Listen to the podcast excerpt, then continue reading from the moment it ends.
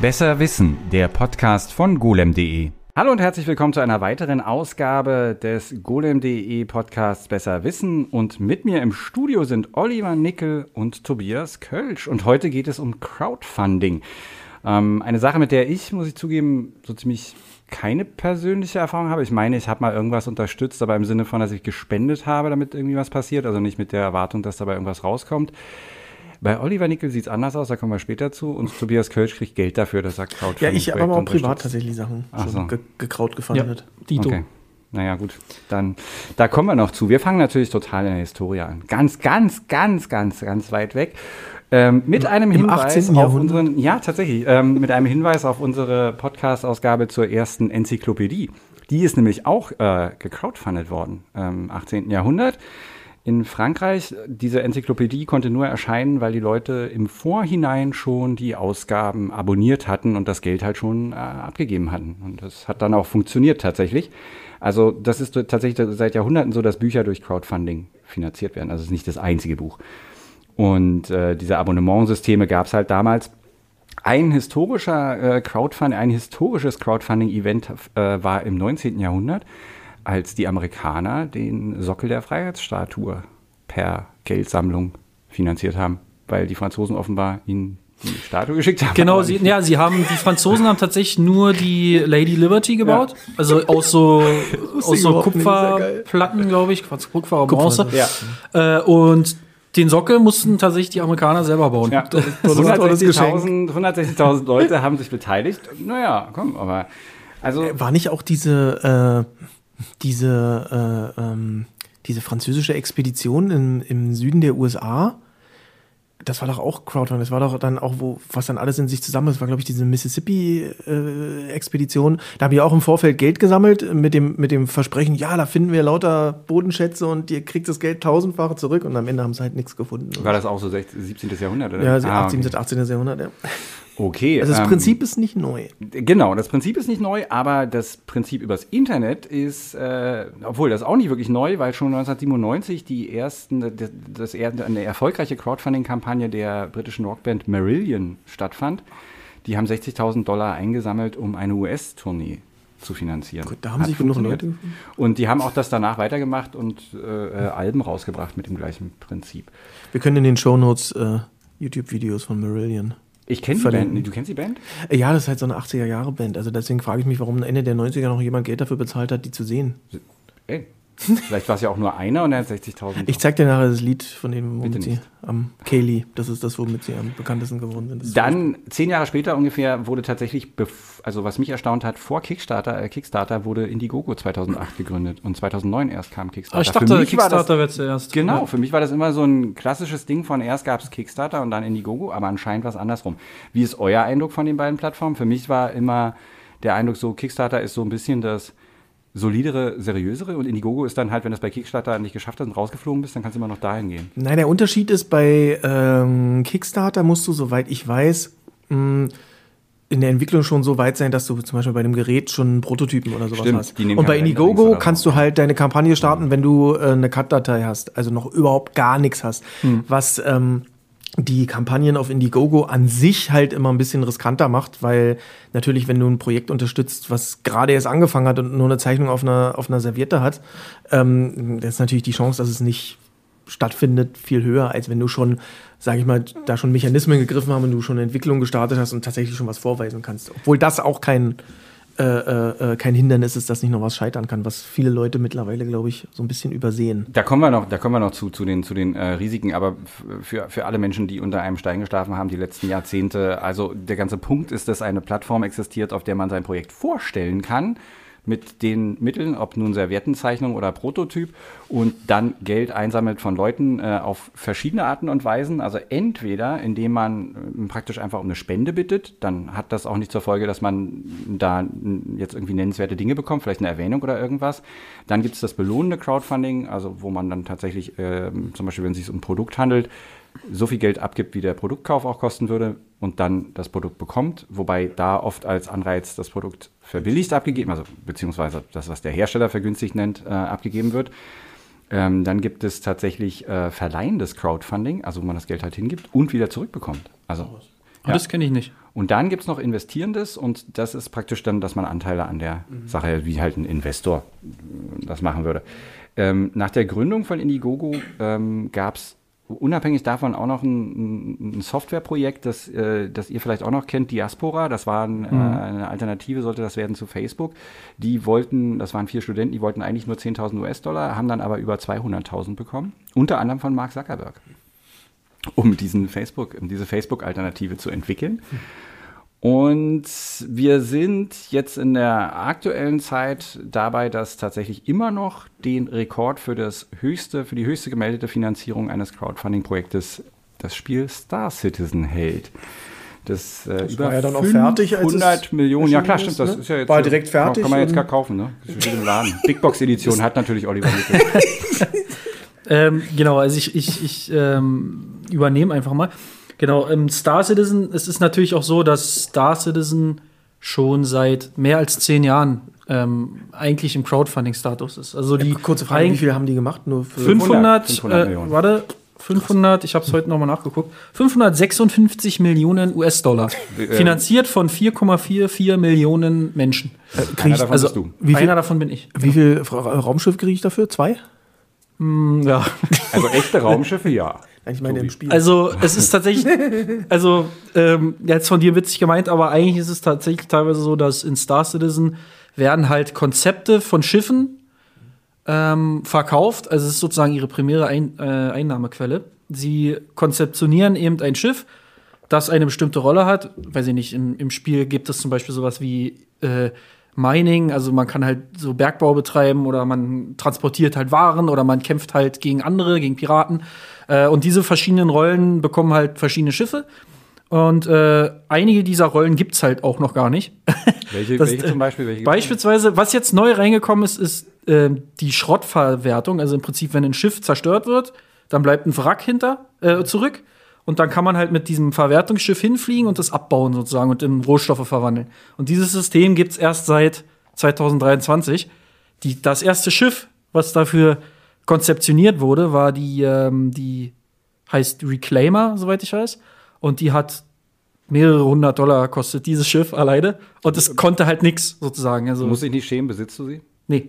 Aber ich besitze Noch nicht. Noch nicht. Noch nicht. ich besitze tatsächlich, also ich habe bestimmt, bestimmt 1000 Euro in dieses Spiel reingesteckt, weil ich es halt einfach, ich finde dieses Projekt einfach so spannend, weil Star Citizen hat im Prinzip dieses Konzept des Crowdfundings genommen. Also sie waren ursprünglich eine Kickstarter-Kampagne, haben halt 2012 sage und schreibe 2,134 Millionen US-Dollar eingenommen und dann war die Crowdfunding-Kampagne sozusagen erfolgreich.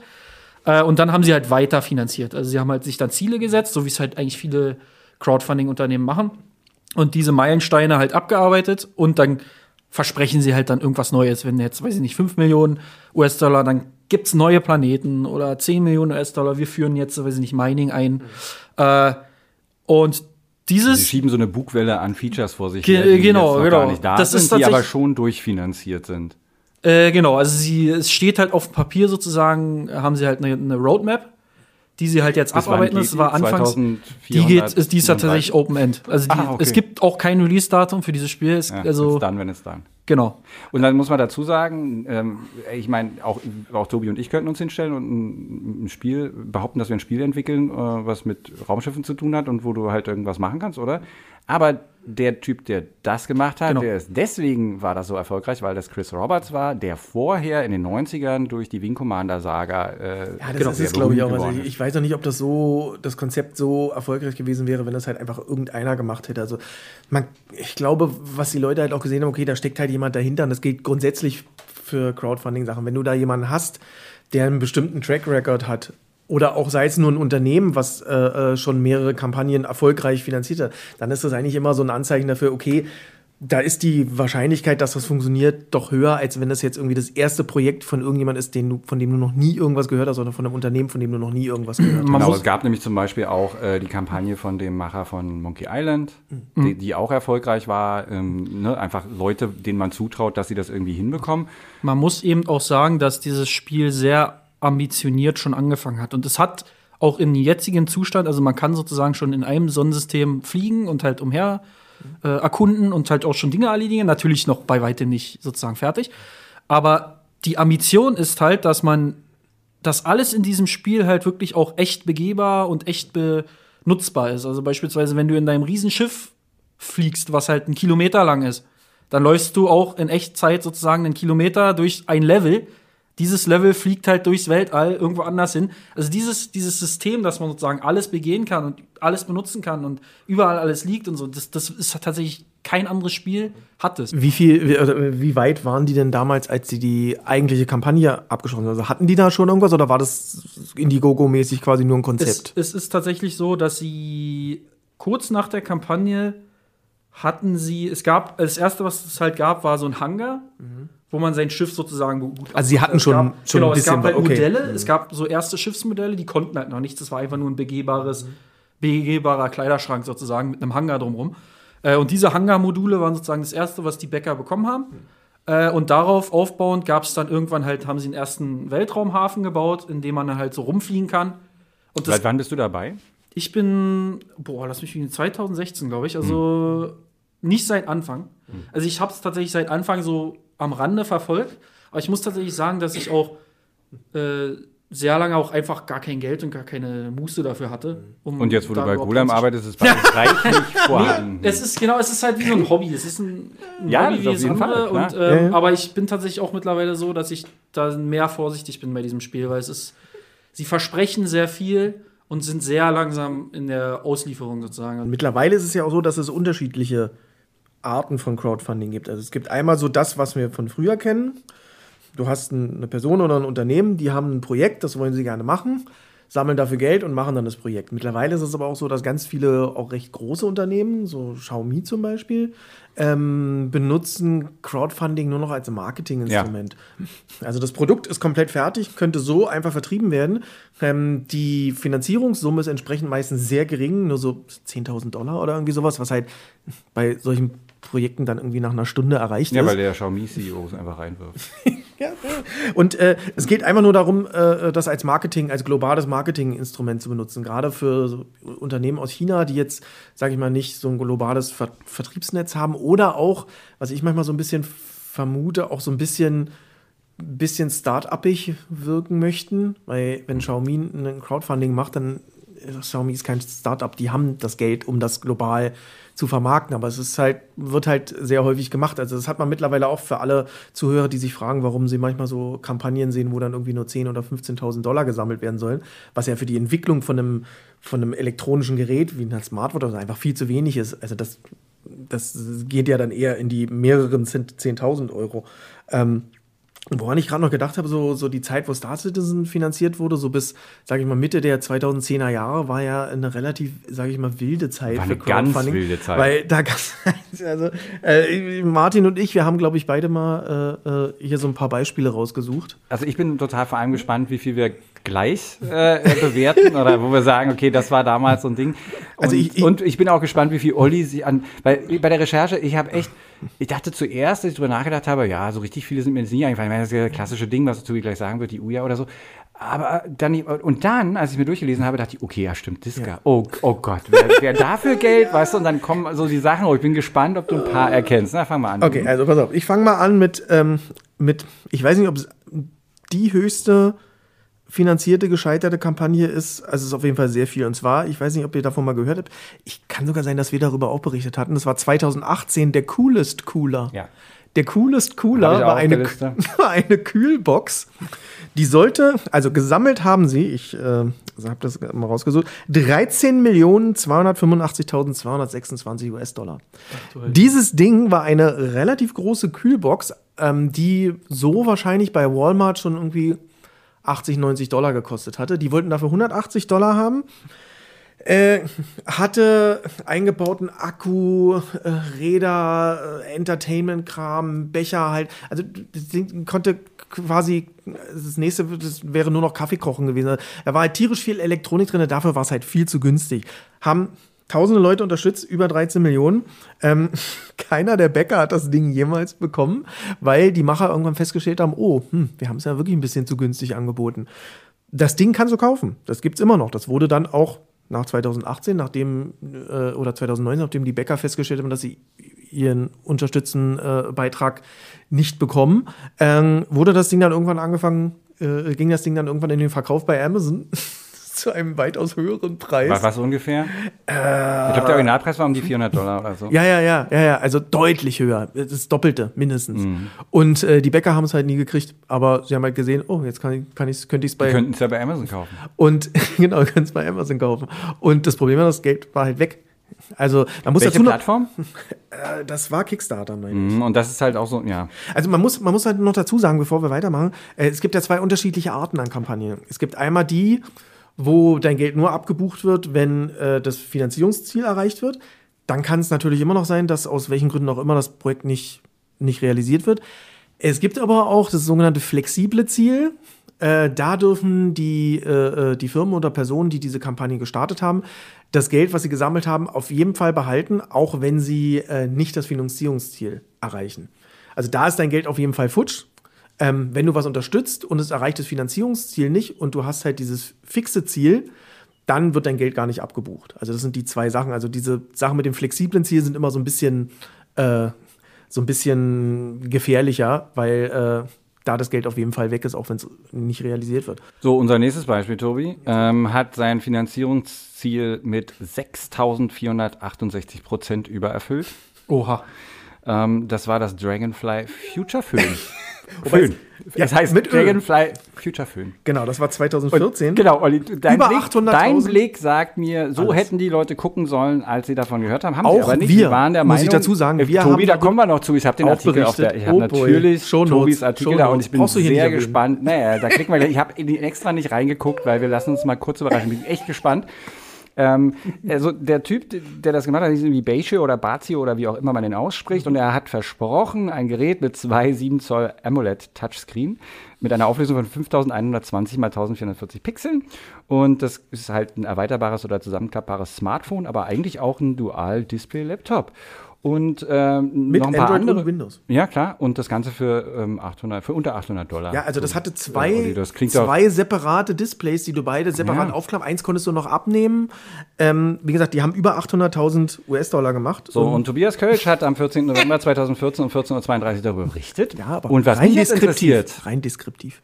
Olli, äh, Tobi, was mich jetzt interessiert, ist, ob du, also, weil, wenn wir darüber berichten, weil das ist ja vorhin schon mal ein bisschen angeklungen. Es gibt Firmen, die nutzen Kickstarter und die äh, gesamten Crowdfunding-Plattformen als Marketing-Tool, indem sie halt irgendwie dadurch äh, eine größere Reichweite und Aufmerksamkeit für ihre Produkte bekommen. Und da sind wir natürlich als golem.de so ein bisschen auch mit Schuld dran, weil ich meine, klar, wenn dir jemand äh, sowas erzählt, das ist halt ja irgendwie auch eine News. Selbst wenn du dir selber vielleicht denkst, naja, also ehrlich, es gibt halt ein Rendering, dann ist aber die andere Seite, ja, es gibt aber die Kampagne und der Typ hat das ja nun mal da reingestellt und das versprochen und man kann das natürlich dann einordnen und sagen und das tun wir nämlich normalerweise auch und das ist nämlich der Punkt, auf den ich jetzt gespannt Ich bin. weiß nicht, ob wir es damals schon am gemacht Ende, haben. Ja, Ich- ob du am Ende wir haben damit, wir haben tatsächlich irgendwann mal angefangen, diesen Disclaimer einzubauen, ähm, als sich das halt gehäuft hat.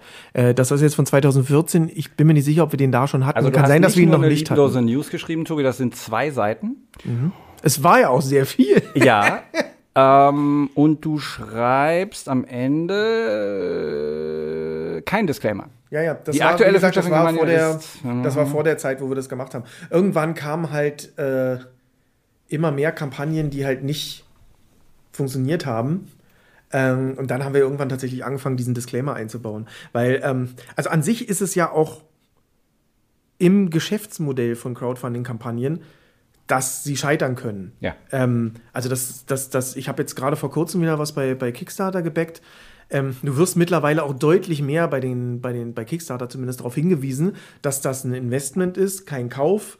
Ähm, das haben sie früher nicht so gemacht. Das wird mittlerweile sehr stark gemacht. Was in dem Fall von dem Future Phone ist, ähm, ist es halt Föhn. nicht Future, Future Phone zu füllen.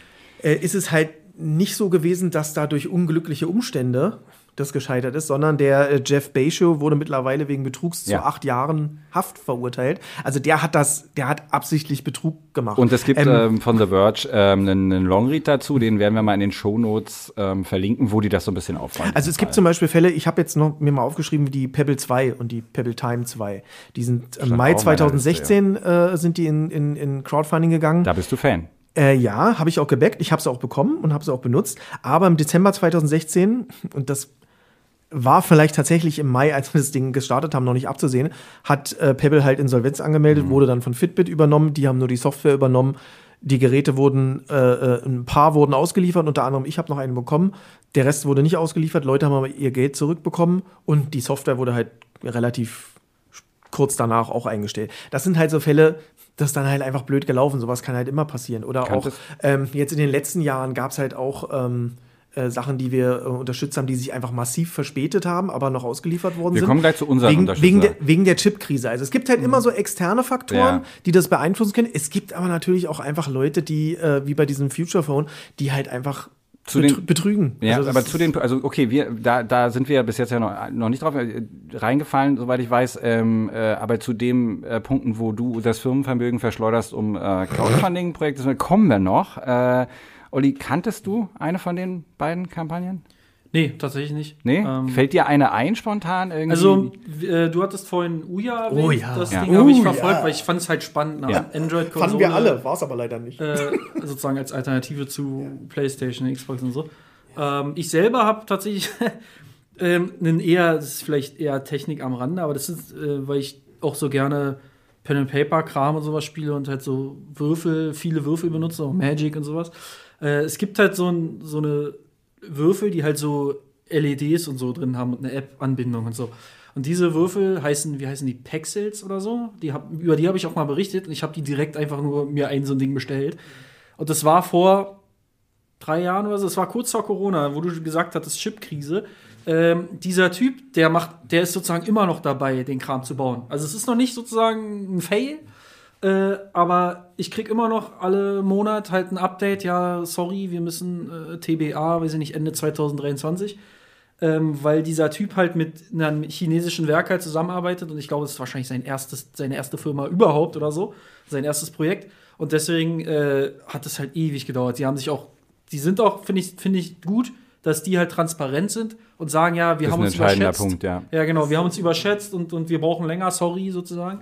Das ist, war Ähm, tatsächlich bei uns auch so bei diesem I'm Back Digital-Rückteil für Wir kommen für gleich dazu, wie Ich will nur kurz sagen, Geld weil das ist halt immer so diese Sache, äh, äh, wenn du, du merkst halt auch im Nachgang bei so einem Projekt, äh, ob jemand da betrügen wollte oder nicht. Ja. Weil äh, äh, wenn die halt wirklich wollen, dann kriegst du halt auch immer Updates.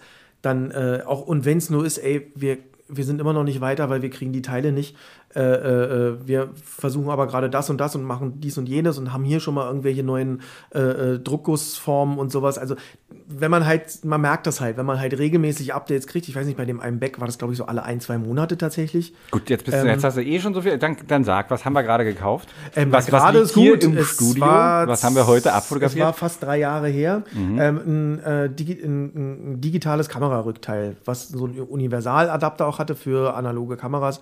Ähm, Spiegelreflexkamera. Spiegelreflexkameras, na, wobei, du könntest theoretisch auch eine Nicht-Spiegelreflexkamera Mhm. ranmachen, äh, solange du die Klappe hinten abnehmen kannst und das montieren kannst. Und äh, die hatten halt tatsächlich einmal das Problem, die sind äh, 2020, äh, haben die sich finanziert oder so, halt so, und dann ging es ja mit der Chipkrise los.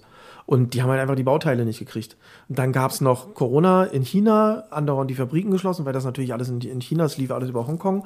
Äh, also die, die Macher der Kampagne sind, äh, sitzen in der Schweiz, aber natürlich wird das alles in, in China hergestellt. Und die hatten halt einfach wirklich das Problem, dass Corona die ausgebremst hat. Aber die haben halt, wie bei, bei, bei, bei, Olli, äh, bei Ollis Projekt, die haben halt regelmäßig die Leute äh, äh, auf, äh, informiert gehalten und denen gesagt, hey, pass auf, so sieht's aus. Ähm, und das ist dann halt immer was anderes. Es gibt ja auch einfach Projekte, wo die Leute dann verschwinden. Dann frage ich dich jetzt kurz, also wir haben, GolemD hat äh, äh, das IMBAC-Rückteil für die Digitalisierung von alten äh, analogen Kameras gekauft, um es zu testen. Das ist, was wir durchaus mal machen, dass wir halt Sachen unterstützen, wo wir denken, dass das die Leserschaft interessieren könnte. Nicht unbedingt nur, damit die Leserschaft irgendwie äh, merkt, dass man das kaufen könnte, sondern einfach vielleicht auch, weil es halt wirklich was ist, ist was mal ungewöhnlich. was Ungewöhnliches ist oder irgendwie so. Ähm, haben wir mal irgendwas finanziert, was nicht funktioniert hat? Da hatte ich auch überlegt. Ähm, ich meine nicht. Also ich Also weiß, wir dass haben wir was finanziert, finanziert. haben, was nicht funktioniert hat im Sinne von, dass es nicht funktioniert. Richtig. Das Also- weiß ich sofort. Also nicht funktioniert im Sinne von, die Kampagne ist im Ja. Sande verlaufen, haben wir, glaube ich, nicht. Wir das heißt, dein Sachen Track gehabt- also dein, dein, du bist da makellos, du bist noch auf nichts eigentlich- Ich reingefallen. meine, der ist ganz gut. Also, wir haben ja jetzt schon die Uja angesprochen. Mhm. Die Uja ist halt so, so ein Stellvertreter aus der Sache, aus der Rubrik Kampagne ist geglückt. Sache wurde ausgeliefert, aber Projekt ist halt Schrott. Also Produkt ist halt Schrott. Also die Uja, da haben sich ganz viele, ganz viel von versprochen. Und was sie im Endeffekt ausgeliefert haben, war halt, also sie haben es halt nicht weiter gepflegt. Also du hast halt dieses Ding gekriegt, diese kleine Konsole, die hatte auch funktioniert, war alles gut. Aber in der Folge gab es halt kaum angepasste Spiele. Mm, Der Controller war nicht gut. Ähm, und das ist dann halt so im Sande verlaufen, weil dann halt auch jeder ich ge- find- festgestellt okay, so doll ist es nicht. Genau, aber ich finde- gab es dann halt auch keine, keine Spielekonversion. Du konntest dann ein paar Android-Spiele drauf spielen und das Ding ist dann halt krepiert. Ich finde aber, die Uja ist so ein Beispiel dafür, die ist ein ähm, Opfer ihres eigenen Erfolges geworden. Die ist gestartet nicht mit dem, also die, die wussten damals, also es gibt manchmal so Crowdfunding-Kampagnen, wo die Leute damit nicht rechnen, wie viel sie dann am Ende bekommen und dann immer mehr versprechen müssen, wie Olli das schon gesagt hat. Also ich will jetzt nicht Star Citizen damit vergleichen, aber logischerweise ist es so, dass Leute, die so ein Projekt anbieten, dann halt auch gerne sagen, okay, jetzt haben wir aber so viel Geld bekommen, teilweise das vielleicht für die Produktion sogar zu viel oder jedenfalls nicht angemessen ist und dann halt sagen, okay, dann versuchen wir dies noch hinzuzufügen, um das zu rechtfertigen, dass dieses Geld halt auch eingesetzt wird oder so. Und wenn es dann ein bestimmtes Level erreicht, was die Leute gar nicht mehr selbst stemmen können, ähm, und was, was nicht mehr realistisch ist oder so.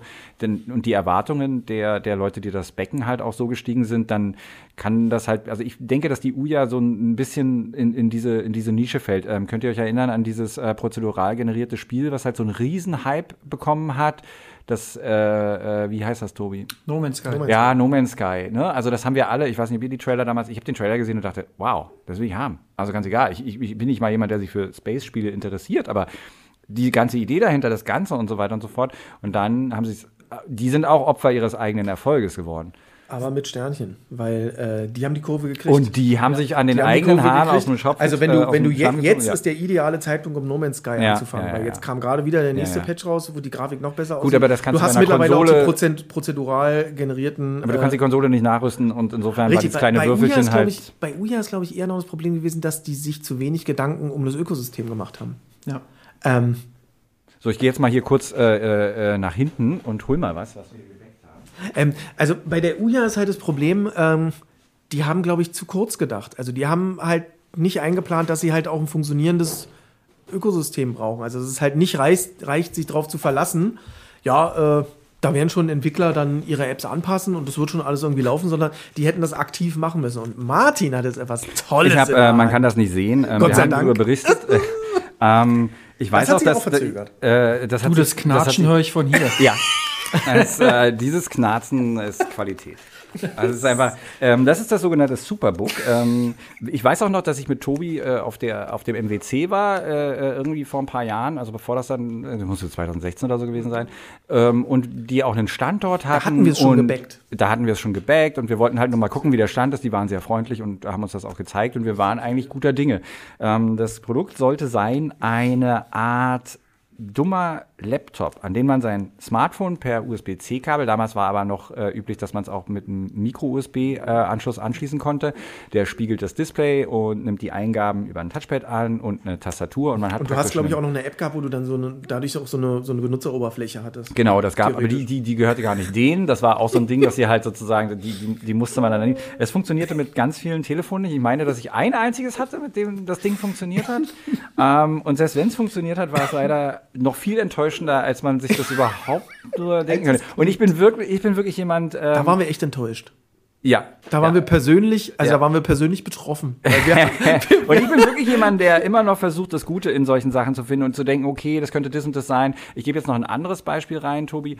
Äh, Planet Computers, der, also ich war ja großer Fan der Nokia Communicators und Planet Computers aus UK hat hergestellt ein Gerät, das hieß Gemini. Gemini, ein, ein, ein, ein aufklappbares Android-Smartphone, das eine richtige kleine Nachfolger. Tastatur hat. Ähm, und da habe ich tatsächlich eher noch das Positive sehen können. Das war auch, also ich fand es kein schlechtes Was? Produkt. Nee, es war halt dann irgendwie für mich nicht nutzbar, weil das Ding halt gar keine Kamera hatte. Ich glaube, es gab eine Selfie-Kamera, die, wenn es aufgeklappt hat, funktioniert hat oder so. Aber das war das es war halt so eine Mischung aus PDA und, und Smartphone und äh, war halt ein In solides Produkt. Aber worauf du hinaus willst, ist wahrscheinlich ihr aktuelles Produkt.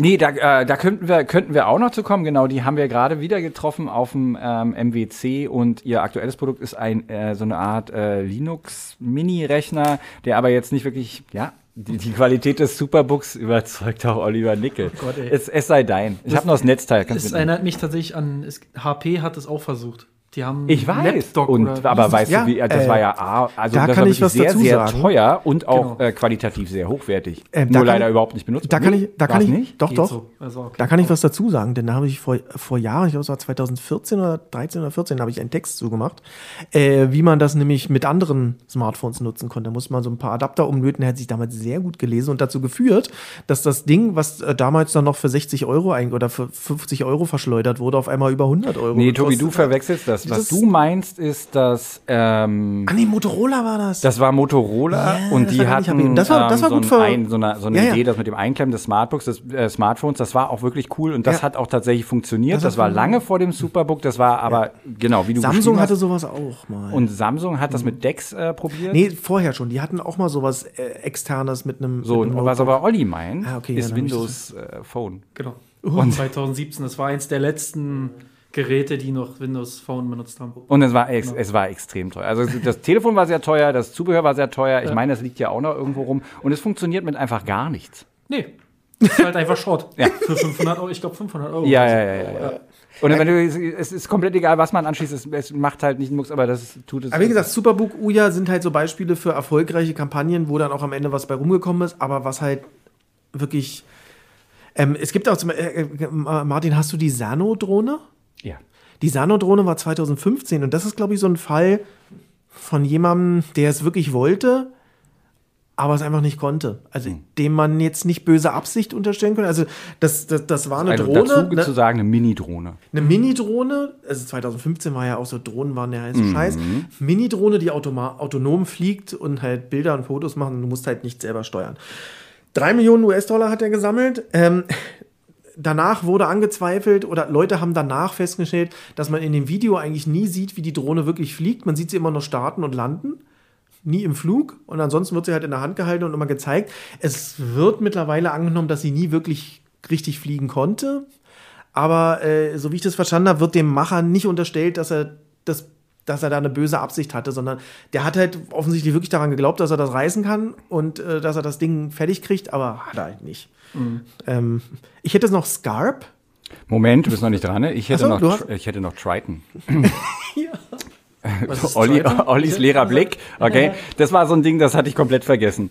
Ähm, Triton, wollten Sie schon immer so aussehen, als würden Sie beim Schwimmen an einem Fahrradgriff lutschen und gleichzeitig sterben?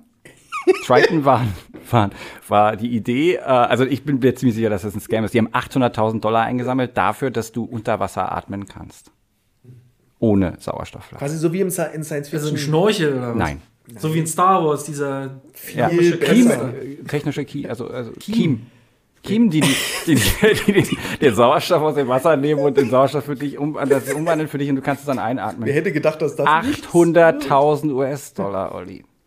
Das ist bei manchen 2016. Also da muss man sich dann tatsächlich die Frage gefallen lassen, äh, ja. Also ich finde, die Frage kann man auch bei Scarp stellen. So, Scarp, sagst du. Scarp ist äh, 2015, die haben knapp über 4 Millionen US-Dollar gesammelt. Die Webseite gibt es übrigens immer noch, habe ich gesehen. Ähm, das sollte sein ein Laserrasierer. Ja, der ist auch. Also geil, ein, ein Rasierer, so sah, sie sah aus wie ein normaler Klingenrasierer mit einer Klinge, aber statt einer Klinge hatte der einen Laser. Und im und, Gegensatz, also soweit ich das verstanden habe, im Gegensatz zu den künstlichen Kiem, äh, hätte das tatsächlich sogar funktioniert. Also es ist nicht komplett ausgedacht, die Technologie Nee, hätte funktioniert. ja, aber das ist halt Kiem, so wie dieser, wie dieser Wonderspoon oder was wir uns da mal auf der CES Oh, angeguckt ja. Also es ist technisch, ist da äh, theoretisch was dran, aber äh, als Consumer-Produkt und äh, so wie ich das verstanden habe, sind die auch relativ aggressiv auf äh, äh, Vorwürfe, dass sie das nicht rausbringen und sowas. Also die waren, die waren, die waren auch ähm, relativ Wenn diese Sendung nicht unangenehm. ausgestrahlt wird, dann sind wir von Scarp verklagt worden, weil Kölsch sich negativ war. Okay, pass auf, ich, ich würde jetzt noch kurz den, äh, ich würde würd da einen Wrap-up machen bei den Dingern, oder obwohl du kannst ja noch, ich habe Eine ähm, Sache hätte ich noch zu dem Thema, äh, ob man sich fragen sollte, ob das wirklich passieren könnte, ähm, möchte ich nur erzählen, dass wir aktuell etwas gedeckt Ah, ja. haben, äh, was im September ausgeliefert werden soll, wo wir auch die interne Diskussion tatsächlich hatten, äh, sehen wir das, dass das realistisch ist oder nicht? Ähm, ich habe mich da ein bisschen damit durchgesetzt, dass es A nicht so teuer ist und B, dass so eine von diesen Kampagnen ist, die halt sehr niedrig angesetzt sind, sprich, ich gehe davon aus, dass das Produkt schon, schon, schon existiert und ich muss lachen, wenn ich, wenn ich drüber nach. Ich, freu- ich, ich hoffe so, dass es kommt, weil es wird so ein, ein toller Test. Das ist ein Gürtel, den schneidest du dir um und dann hast du zwei Klammern, die von hinten an deine Oberschenkel drücken und dir ein PS zusätzlich beim Laufen geben sollen. quasi Exoskelett. Also du läufst dann schneller oder was? Ja. Oder einfacher. Schneller, einfacher, kannst leichter den Berg rauflaufen. Ich Also so, Ma ähm, ganz kurz äh, für unsere Zuschauer: äh, Martin Wolf sitzt einfach nur da, schließt die Augen, lässt den Kopf sinken und schüttelt ihn. aber was soll denn das kosten? Also ganz ehrlich. Äh, es hat jetzt 30 Dollar. im Early Nein, ich keine glaube Ahnung. 280 Dollar. Okay. Also ist jetzt, wenn es nicht funktioniert, ist es immer noch ärgerlich, aber es sind halt nicht irgendwie Ja, das wird dann 3000. einfach von Oliver Aber, Nickels äh, und meinem Gehalt abge. Aber abgezogen. äh, also ich weiß nicht, wenn es kommt, wenn es kommt, dann darf Martin Wolf und auch Oliver Nickel, weil der jetzt auch schon mich so abwertend anguckt, dürfen es nicht benutzen und ich renne weg. du rennst vor uns weg mit dem zusätzlichen PS. Stürze dann was bei dir dann sich addiert auf 0,001 PS. Okay.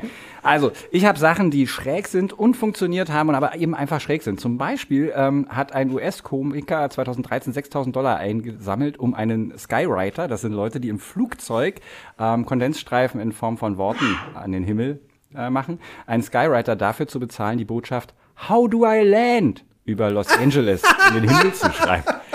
Was wirklich ein bisschen cool ist. Aber wirklich witzig. Und dann gibt es die Geschichte äh, mit Lionel, Lionel, Entschuldigung, mit Lionel Richies Kopf. Ähm, eine Kampagne auch 2013 ähm, von, einem, von einem Kunstkollektiv, die 8000 Dollar eingesammelt haben, um den Kopf von Lionel Richie aufblasbar in riesengroßer Größe auf einem Festival aufzubauen. Und zwei der Bäcker aus, aus Australien durften dann eine Nacht da drin schlafen. Dann ebenfalls erfolgreich und kaufbar eine Insektenkanone mit Salz. Das ist praktisch eine Schrotflinte, die Salz verschießt, heißt Buck Assault. Und äh, ja, du kannst halt auf Fliegen zielen und die dann damit abschießen. Und die äh, ein, ein, ein sage ich jetzt mal, Pluspunkt, der in der Werbung angepriesen wird, ist, dass die Dinger nicht, also die Fliegen gehen nicht kaputt. Du hast halt danach, kannst die komplette Fliege einsammeln und entsorgen okay. und hast nicht irgendwie. Und das Kind, was dahinter steht, das hat dann den Salat. Du, keine Ahnung, der Mann hat eine halbe Million Dollar eingesammelt. Ursprünglich wollte er 15.000 und man kann das kaufen anscheinend. Es kostet 39 Dollar. Äh, dann das Straußenkissen. Ich weiß nicht, ähm, es gab, ich weiß nicht, ob ihr das als Meme mal irgendwo gesehen habt. Es gibt halt, das ist praktisch ein Kissen, in das man seine Hände und seinen Kopf steckt. Und dann legt man sich in diesem Kissen so auf vorne über auf den Tisch. Es sieht wirklich super schräg aus. Und äh, kann da ein Nickerchen machen, kostet 100 Dollar, kann man kaufen. Dann gegrillter Cheeses. Ähm, falls ihr schon immer ein äh, Sandwich essen wolltet, äh, das das Antlitz von, Antlitz von Jesus Christus ähm, per Toast drauf getoastet hat, dann könnt ihr das tun. Auch die Kampagne war erfolgreich. Die, ähm, das kann man jetzt bei Amazon kaufen. Also Ich glaube, das habe ich sogar irgendwo mal gelesen, Gekauft. dass dieses Ding gibt. Genau, ich habe es gekauft. Ich habe ja, kostet, kostet 45 Dollar, Olli. Ich denke, das sind gut investierte 45 Jahre. Ja. Ich wollte noch mal zur Medienaufmerksamkeit, Medienaufmerksamkeit kommen. Also wir sind eben, gesagt, Teil dieses Ganzen. Ich habe bei uns fast 900 Artikel gefunden mit dem Wort Crowdfunding drinne. Das ist natürlich, also man kann das natürlich kritisch sehen, aber man kann auch sagen, es gibt eben auch Kampagnen und es gibt auch Crowdfunding außerhalb von ähm, Produkten, wo einfach auch zum Beispiel auf, ich sage jetzt mal, Dinge aus dem sozialen Bereich, auf gesundheitliche Sachen oder so aufmerksam gemacht wird und wo das halt auch wirklich ja, äh, äh, sinnvoll ist, dass, dass die dann halt eine, eine, also Auch im Kunstbereich hast du gerade Ja. auch schon. Ja, ja. Also, also- jetzt nicht nur für irgendwelche irren Projekte, aber es gibt halt auch, äh, ich glaube, es gibt sogar explizit Crowdfunding-Plattformen. Es gibt ja viel mehr Crowdfunding-Plattformen, als wir jetzt hier erwähnt haben. Es gibt, glaube ich, auch explizite Plattformen für Musiker, wenn die halt ein, ein Album produzieren wollen, ähm, können sie halt ein paar Demosongs und wenn dir die Musik gefällt, kannst du denen halt ein paar Dollar und Also es gibt in den Also USA solche Sachen fast anderthalb tausend Crowdfunding-Plattformen. Also es gibt wirklich extrem viele.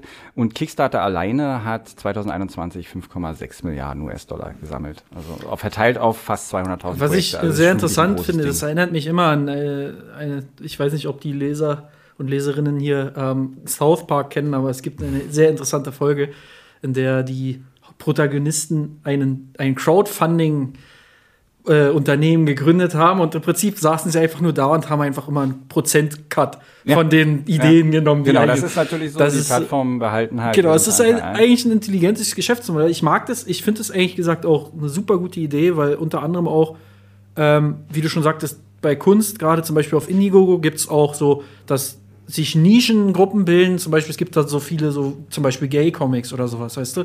Oder halt so Aktkunst oder halt irgendwas, was halt sehr nischig ist. Äh, und, und da gibt es dann natürlich trotzdem Leute, die das halt sehr gerne backen, weil sie es halt auch sehr gerne konsumieren möchten. Ähm, und es gibt nicht wirklich viele andere Plattformen außerhalb von shady Foren oder wo man teilweise Dinge halt irgendwie umsetzen kann. Es gibt, äh, also man kann Crowdfunding aber auch ohne Plattform machen. Ein Beispiel aus der jüngeren Vergangenheit ist zum Beispiel Schwarzfahren per Crowdfunding.